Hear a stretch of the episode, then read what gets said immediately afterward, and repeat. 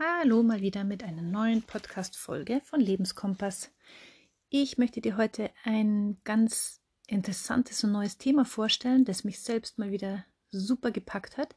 Ich habe dir ja in den letzten Podcast-Folgen hm, einiges dazu erzählt, wie man mit ähm, Traumata und Traumafolgeerscheinungen und Entwicklungstraumata in seinem Leben besser zurechtkommen kann. Hm, wenn du selbst immer noch denkst, oh, Trauma betrifft mich gar nicht, damit habe ich nichts am Hut und ich habe nie ein Trauma erlebt, dann ähm, würde ich noch mal ein bisschen nachforschen, ob es nicht sein kann, dass du auch Erlebnisse in deiner Kindheit hattest, die einfach nicht optimal verlaufen sind. Das ist jetzt nur so ganz kurz angerissen. Ähm, also Trauma ist ein großes Wort und es geht hier nicht nur um Schocktraumata wie zum Beispiel Unfall oder Kriegsverbrechen oder Flucht aus einem Land und so weiter, sondern es geht auch ganz viel um diese kleinen Verletzungen, im Alltag, die wir oft sehr stark verdrängen mussten. Wie gesagt, darauf möchte ich jetzt in, an dieser Stelle nicht mehr näher eingehen. Ähm, möchte dich nur sehr, sehr stark dazu motivieren, auch nochmal da ähm, vielleicht nachzuforschen, ob es in deinem Alltag immer wieder Situationen gibt, wo du, wo du vielleicht ähm, wie automatisch handelst, wie ein Roboter handelst, dich selbst gar nicht kontrollieren kannst, ähm, dich Trigger irgendwie ähm, zum Explodieren bringen oder in eine Angst katapultieren oder in eine depressive Phase und da sind dann schon die ersten Warnzeichen da, dass es ähm, ja, dass du vielleicht auch von Entwicklungstraumata betroffen bist. Und heute stelle ich dir ähm, eine neue Therapieform vor, die man, finde ich, auch super selbst zu Hause anwenden kann. Wenn man jetzt sagt, Therapie ist mir ein Schritt zu weit, aber ich möchte irgendwie selbst zu Hause an mir, an mir arbeiten oder was an der Hand haben, um liebevoller mit mir umzugehen. Das Ganze ähm, basiert auf einem Podcast mal wieder von der Verena König, die ja auch eine Traumatherapeutin ist und einen ganz tollen Podcast hat mit super vielen informativen Podcast-Sendungen. Und diese heißt, welche Version von dir möchtest du sein? Und sie beschreibt darin, ähm, was es auf sich hat mit der Ego-State-Therapie, also die Ich-Anteil-Theorie oder Ich-Anteil-Therapie. Und zu Beginn sagt sie, dass du dir einfach mal vorstellen sollst, dass dein, ähm, dass dein Ich, von dem wir immer so reden, nicht nur ein Ich ist, also sein Ganzes, wie so ein Kreis vielleicht, der so einheitlich ist, sondern dass es aus ganz verschiedenen Teilen besteht. Und erst alle zusammen, diese kleinen Kuchenteilchen, könnte man fast sagen, sind dein, dein ganzes Ich, von dem wir sprechen. Und ähm, sie sagt so als kleinen Beweis, dass man das ja auch in der in der Sprache von uns immer wieder findet. Ähm, und das sind dann so Sätze wie zum Beispiel, ich fühle mich total gut, aber ein Teil von mir zweifelt total daran. Oder irgendwie habe ich Angst, aber ein anderer Teil ähm, ist auch neugierig und möchte das schaffen. Da merkt man dann schon, dass man dann eigentlich auch schon so von Teilen spricht. Und das Bild, sagt sie eben, ist sehr stimmig eigentlich, weil es ist eben so bei allen Menschen eigentlich, dass es immer wieder so innen, äh, widerstreitende innere Impulse gibt, die sehr häufig aufkommen und mit denen man dann so ein bisschen in Konflikt gerät. Und diese Ego-State-Sichtweise, die wurde von John und Helen Watkins entwickelt in den 60er und 70er Jahren und wurde jetzt im deutschsprachigen Raum in den letzten Jahren immer weiterentwickelt und wird eben sehr, sehr erfolgreich angewandt. Ähm, dieses Kern selbst, von dem wir vorher geredet haben, beziehungsweise noch nicht gesprochen haben. Wir haben gesagt, es gibt eben dieses Ich mit den verschiedenen Anteilen und es wird aber in der Ego-State-Sichtweise ähm, auch gesagt, dass es eben ein so ein Kern selbst gibt, also ein tiefes ähm, Ich, das so ein, ja, so ein, so ein heiles Ich-Gefühl hat und dann eben die anderen Teile, die sich darum gruppieren. Und diese anderen Teile, die sich da außenrum äh, gruppieren, die können eben dem, dem Ich-Teil sehr nah sein oder aber auch sehr fremd und sehr andersartig sein. Ja, und dann geht sie darauf ein, welche Anteile es eben überhaupt in einem gibt. Ganz grob unterscheidet man dazwischen drei groben Anteilen. Die erste Kategorie, das sind die ressourcenreichen Anteile. Das sind die Anteile, die wohltuend sind, die kraftspendend sind, die unterstützend sprechen zu dir und die auch stärkend sind. Die zweite Kategorie, das sind die verletzten Ego-States, also die verletzten Ego-Anteile. Und die dritte Kategorie, das sind verletzende oder destruktiv wirkende Anteile. Und all diese Anteile, die haben verschiedene Wirkungen in unserem innerpsychischen System. Zur ersten Kategorie, hat sie gesagt, gehören so Sachen wie der innere Helfer zum Beispiel oder so ein wohlwollendes Gewahrsein, von dem sie auch immer wieder spricht oder äh, so Anteile der inneren Stärke und dieser innere Beobachter, von dem man auch, das ist jetzt eine Randnotiz von mir, beim äh, Buddhismus immer wieder spricht, diesen stillen, ähm, wohlwollenden Beobachter, der einfach ganz neutral die Vorgänge, die Gedanken, die Muster im Körper und im Kopf beobachtet. Zur ersten Kategorie würden für mich auch noch gehören, ist jetzt eben auch so eine Randnotiz von mir, ähm, abgesehen vom inneren Helfer, so ähm, Bilder wie zum Beispiel, wer damit was anfangen kann, so im spirituellen Bereich äh, ordnet man das eher zu vielleicht Engelsgestalten oder einen helfenden lieben Gott oder ähm, ein, ein Krafttier aus dem schamanischen Bereich. Ähm, und persönlich habe ich da mit allen diesen, diesen Sachen immer sehr, sehr gute Erfahrung gemacht, weil es wirklich so eine ganz große Stärke gibt, wenn man sich vorstellt, man hat ein Krafttier, das nur zu einem gehört und das ähm, immer vorhanden ist, wenn man, wenn man irgendwie schwierige Situationen zu meistern hat, dann kann man das wieder hervorrufen. Die zweite Kategorie, da gehören, ähm, oder so muss man sagen, dass der, die drücken sich oft durch Symptome aus. Also zum Beispiel Schmerzen oder Muster, die man immer wieder hat, oder dysfunktionale Verhaltensweisen oder Selbstbilder, die man von einem hat, oder selbstzerstörende Gedanken. Also eher so Anteile, sagt sie, die durch Entwicklungstraumata oder durch normale Traumata entstanden sind. Und die dritte Kategorie, da haben wir gesagt, das sind ähm, verletzende oder destruktiv wirkende Anteile. Und da gehört auch der destruktiv innere Kritiker dazu, also der einen ständig eben äh, klein macht, niedermacht und schlecht über einen redet. Oder aber auch so täternahe Verhaltensweisen. Das klingt ein bisschen hart, aber das sind so Anteile, die so ähnlich sind wie, wie die Täter, die wir irgendwann mal in unserem Außen erleben mussten. Und bei Täter ist jetzt nicht gemeint, dass das ein Täter in dem herkömmlichen Sinne ist, sondern es können eben auch ähm, einfach Eltern sein oder, oder Lehrer oder irgendwelche Figuren in unserem Sozialisationsprozess, die uns ähm, bewusst oder unbewusst geschadet haben. Und ähm, das Interessante ist dabei, dass wir das eben wieder übernehmen eigentlich in unserem Leben. Und ein typisches Beispiel war für mich persönlich, ich denke, dass es das auch in die Kategorie fällt, wenn man sich selber verurteilt und sagt, jetzt rede ich genauso wie meine Eltern eigentlich damals. Ich möchte eigentlich zum Beispiel eine liebevolle und empathische Mutter sein, aber ähm, ertappt mich dabei, wie ich gerade mein Kind anschreie mit den gleichen Sätzen, die erniedrigend sind, die ich aber vielleicht auch schon gehört habe. Und ähm, die Verena König sagt eben, wenn du mit diesem Wissen, dass es diese drei Anteile gibt, ähm, dich in deinem Leben beobachtest, dann bekommst du schon mal einen ganz anderen Blick auf dich und auf den Alltag. Also es gibt eben diese stärkenden Anteile, die verletzten Anteile und die verletzenden Anteile. Und ähm, mir ging es eigentlich ähnlich bis zu diesem Teil, deswegen war ich auch so Feuer und Flamme, dir das mitzuteilen, weil ich das so eine ganz äh, spannende Theorie und Herangehensweisen finde und ähm, es wirkt auf mich bis jetzt sehr hilfreich, um mal so Alltagsprozesse von der anderen Seite zu beobachten.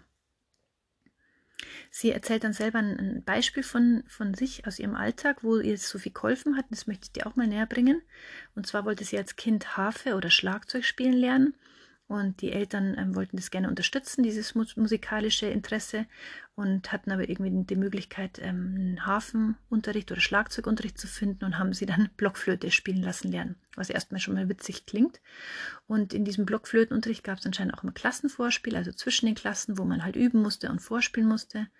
Und das ähm, war aber für sie meistens sehr, sehr unangenehm, zumal ihre Eltern auch oft als unterstützende Person nicht dabei sein konnten. Sie hatte keinen Spaß am Blockflötenspielen und ähm, hat damit auch nie geübt und hat natürlich damit auch nicht sehr brilliert beim Vorspielen, sondern es war immer unangenehm, hat sie keinen Spaß gehabt und es hat sich daraus so ein Anteil entwickelt, dass sie einfach keine Lust an dem Ganzen hatte und eher eigentlich Angst sich entwickelt hat. Und äh, bei jedem Auftritt ähm, war dann eben diese, diese komische Angst da. Später hat sie dann in einer Band gespielt, woran sie, worauf sie eigentlich sehr viel Lust hatte, äh, mit Didgeridoo und ich glaube Schlagzeug und anderen Instrumenten. Und wollte das auch unbedingt, hat, wie gesagt, sehr, sehr viel Lust drauf gehabt, aber hat halt eben jedes Mal vor so einem Auftritt bemerkt, dass sie eigentlich wieder ähm, in so eine Angst kam und so eine Stimme zu ihr sagte, ach, das solltest du mal lieber nicht angehen, andere können es viel besser, am liebsten solltest du abhauen, ähm, und es war verbunden mit so, einer, mit so einem Beschämtheitsgefühl. Und dieses Gefühl hat sie jahrelang total bedrängt und runtergedrückt. Das kann man sich ja vorstellen. Und mit 20 hat sie dann ähm, diese Ego-State-Therapie kennengelernt und hat dann eben verstanden, dass dieses ganze Muster, das sie da jedes Mal vor dem Bühnenauftritt hatte, eigentlich so ein kind, innerer Kindanteil war. Also dieser innere Kindanteil, der wollte ihr auch nichts Böses, sondern der wollte sie eher beschützen und sagen, Vorsicht, ähnliche Situation, Musikinstrument, Bühne, ähm, ich beschütze dich da mal, dass das nicht wieder so ein gleiches erleben wird und du solltest es lieber nicht machen, lauf mal lieber weg. Ähm, ja, und das kennt, glaube ich, jeder, dass unter gewissen Umständen eben solche Anteile einfach wieder aktiv werden können, obwohl man es gar nicht ähm, so begreifen kann und sich denkt, ist doch gar nicht schlimm, rational sich das Ganze so erklären kann, aber sie sind einfach da. Und wir entwickeln eben alle Anteile aus solchen Prägungen heraus und das, ähm, ja, oder aus einem Erlebten heraus und das hat seine, dieser Anteil, sagt sie, diese, diese States da, die haben ihre eigene Weltsicht, die haben eine eigene emotionale Gefühlslage, die haben ganz eigene Gedankenmuster und die haben sogar eigene Körperempfindungen. Was das Ganze natürlich ziemlich energisch und stark machen kann und auch sehr beeinflussend im Leben machen kann. Und diese Anteile sind sogar auch mit neuronalen Netzwerken verbunden und mit Erinnerungen. Und die werden eben dann getriggert, wenn sie wieder in eine ähnliche Situation rutschen. Und dann rutschen wir, sagt sie bildlich, von, von unseren Wahrnehmungen, ähm, von unserem Wahrnehmen mit unserer Aufmerksamkeit in dieses Leben des Anteils hinein. Und ich werde dann zu gewissem Maße wieder zu diesem Anteil, sagt sie wie gesagt, diese, diese Sicht ist eigentlich sehr hilfreich, weil damit habe ich so ein großes Aha-Erlebnis. Also ich kann, ähm, ich kann sagen, ich bin praktisch, ähm, wenn ich so, so, ein, so einen Trigger spüre oder so eine Situation, wo ich mich überfordert fühle, kann ich sagen, stopp mal, aha, hier ist ein alter Anteil oder ein alter Anteil vorhanden. Und ähm, ich bin aber nur ähm, ein, ein, ein Sammelsurium aus vielen Anteilen. So, jetzt bin ich gerade unterbrochen worden, aber ich hoffe, es geht einfach fließend im Text weiter. Mm, also, wir haben gesagt, ein großer Aha-Effekt, dass es eben ja, verschiedene Anteile gibt in einem und dass man halt einfach dann so ein bisschen trennen kann und sagt, ach, das ist ja nur ein Anteil von mir, aber ich bin nicht das Ganze. Also in jeder Situation, wo du dich, so alte Muster hochkommen oder du dich überrannt fühlst oder hilflos oder schlecht fühlst, kannst du auch einfach so dieses Wissen abrufen, dass es eben sich eventuell nur um einen Anteil von dir handelt. Und ähm, ja, und sie hat halt eben auch die ähm, Erfahrung gemacht, die Verena König, dass es Klienten unglaublich hilft, dieses Wissen, weil sie sich daran orientieren können und ähm, halt sagen können, ich bin nicht nur dieses Ich, also ich, und sich gleich nicht zu verurteilen. Und diese selbstverletzende Energie, die bekommt eben Gestalt und damit kann man dann eben besser umgehen und ja, man kann dann eben ähm, damit arbeiten.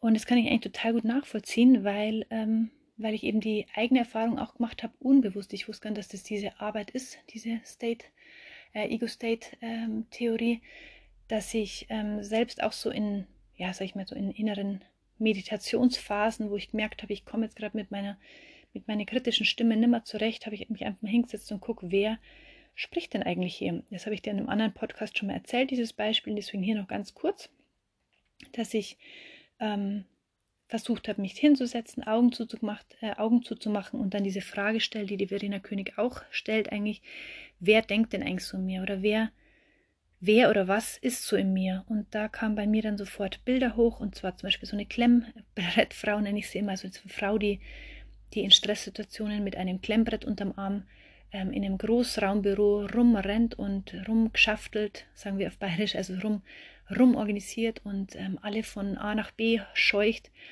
Und das hat dann so Gestalt angenommen. Ich konnte mit der irgendwie kommunizieren und sagen, wer hat dich denn da, wer hat dich denn da initiiert, dass du diesen Job übernimmst? Und dann hat sie gesagt, ja, ah, weiß ich nicht, aber ich muss jetzt ganz schnell weiter und hat dann wirklich so kommuniziert mit mir und mir gezeigt, dass sie ähm, super wichtige Aufgaben zu erledigen hat. Und durch diese Beobachtung, was da abgeht, ähm, habe ich halt so neuen Handlungsspielraum bekommen.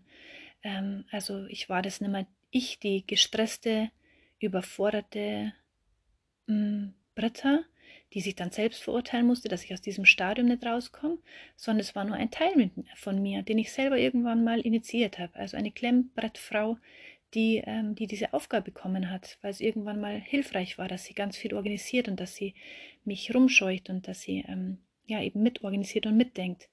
Und so kann ich das aber ein bisschen von mir trennen und kann sogar drüber schmunzeln und kann sagen, ich muss mich dafür nicht selber verurteilen. Es ist einfach spannend, was da abläuft innerlich und kann sogar ihr äh, dankbar entgegentreten und sagen, okay, schön, dass du das gemacht hast die ganzen Jahre, jetzt müsstest du ein bisschen zurücktreten. Und das Schöne finde ich auch, was, was mir auch immer so ein bisschen fehlt in den ganzen äh, Therapiearten, ist so diese buddhistische Sichtweise, die ich ähm, so heilsam finde. Und da wird ja ganz genauso davon gesprochen, dass es eigentlich darum geht, dass man so einen Forscherblick hat, einen liebevollen Forscherblick. Also sich nicht verurteilt, sondern eben sagt, aha, was läuft denn da eigentlich innerlich ab? Und das einfach nur beobachten kann. Und das wird ja ganz bewusst geübt und initiiert durch die Meditation, wo man ja nur da sitzt und nicht die Gedanken abstellen soll oder nichts denken soll, sondern ganz im Gegenteil, man soll der stille Beobachter sein und einfach gucken, welche Gedanken kommen denn permanent hoch, wie schnell vergehen die wieder, welche, was ist der nächste Gedanke, welche Gefühle kommen hoch, welche Körperwahrnehmungen sind da, welche Geräusche im Außen sind da. Und das ist ja auch das, was bei dieser Ego äh, erwähnt wird, dass das Heilsame ist, dass man wahrnimmt, dass man einen wahren, äh, stillen Beobachter hat, also einen, einen heilen Kern, einen, einen, ruhigen Kern, der das einfach nur wahrnehmen kann, dieses ganze Treiben, was innerlich abgeht. Mm, und vielleicht nochmal kurz zurück zum, zu den Fragen, die die Verena König dir an die Hand gegeben hat. Und zwar sagt sie eben, wer oder was denkt so in mir? Oder an was erinnert mich diese ganze Situation? Also wenn du in so eine Lage versetzt wirst, wo du eben überfordert bist. Und die nächste Frage könnte auch lauten, was braucht dieser versehrte Kern in mir? Und das finde ich auch einen super wichtigen Ansatz, weil ich das eben selber immer wieder erfahren habe, dass ich, ähm, wenn dann so Bilder hochkommen, was da eigentlich bei mir abläuft, welche Anteile gerade vorhanden sind, dass man dann eben guckt, wie kann ich wieder in das Heilsame kommen. Also muss ich es gerade vielleicht einfach da sein lassen. Das passiert auch oft, dass der, das innere Kind vielleicht, das sich gerade da so total erschlagen fühlt, dass es sagt, lass mich einfach, du musst mich jetzt nicht verändern, du musst nicht auf mir wieder äh, oder eine Lösung finden, sondern einfach mal da sein lässt und das nur angucken kann. Oder braucht es zum Beispiel tatsächlich, und das ähm, kommt bei mir auch oft hoch in der Arbeit mit dem inneren Kind, braucht es tatsächlich zum Beispiel gerade eine Entspannung oder kommt der spontane Impuls, ich will gerade tanzen oder ich will gerade Natur haben. Ja, das Ziel des Ganzen ist eben, dass ich diese ganzen verschiedenen Anteile eben integrieren möchte. Also ich möchte ähm, ein Freund werden von diesen Anteilen und ich möchte da sein lassen und mit ihnen in Dialog sein. Ähm und Oh, jetzt weint die Kleine. Deswegen kann ich jetzt nicht mehr weiterreden. Aber ich hoffe erstmal so weit, dass dir das ganz viel bringt und du vielleicht auch mal damit deine Experimente machst. Bis dahin. Tschüss.